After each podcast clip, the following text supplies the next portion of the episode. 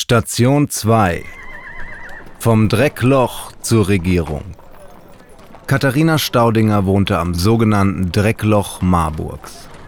Riechen kann man das glücklicherweise heute nicht mehr. Denn über den steilen Schlosssteig flossen damals die herrschaftlichen Abwässer vom Schloss in einen offenen Kanal bis hinunter zur Lahn. Wir folgen dem Weg über die Schlosstreppe bis zur neuen Kanzlei, vor der eine Bank zum Verschnaufen einlädt. In der neuen Kanzlei legte der Marburger Oberschultheiß den ersten Bericht über den Verdacht gegen Katharina Staudinger vor. Der Oberschultheiß, ein vom Landgrafen bestimmter Beamter, leitete die Voruntersuchung.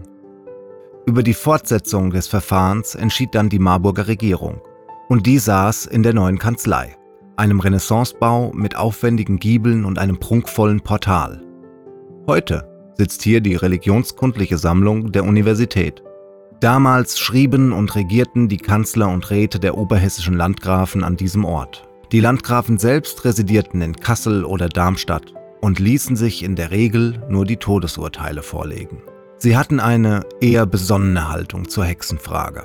Deshalb gab es in Marburg keine Massenverfolgung wie etwa in Fulda, wo 270 Frauen und Männer dem Hexenwahn zum Opfer fielen. In Marburg wurden 22 Frauen und zwei Männer wegen Hexerei getötet.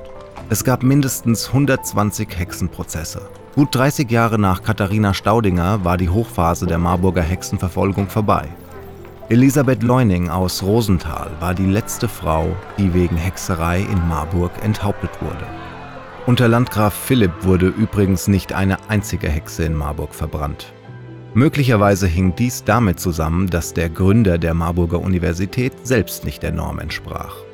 Philipp hatte drei Hoden und war zeitgleich mit zwei Frauen verheiratet. Aber auch seine Nachfolger, sein Sohn Ludwig und sein Neffe Moritz, gingen eher vorsichtig vor.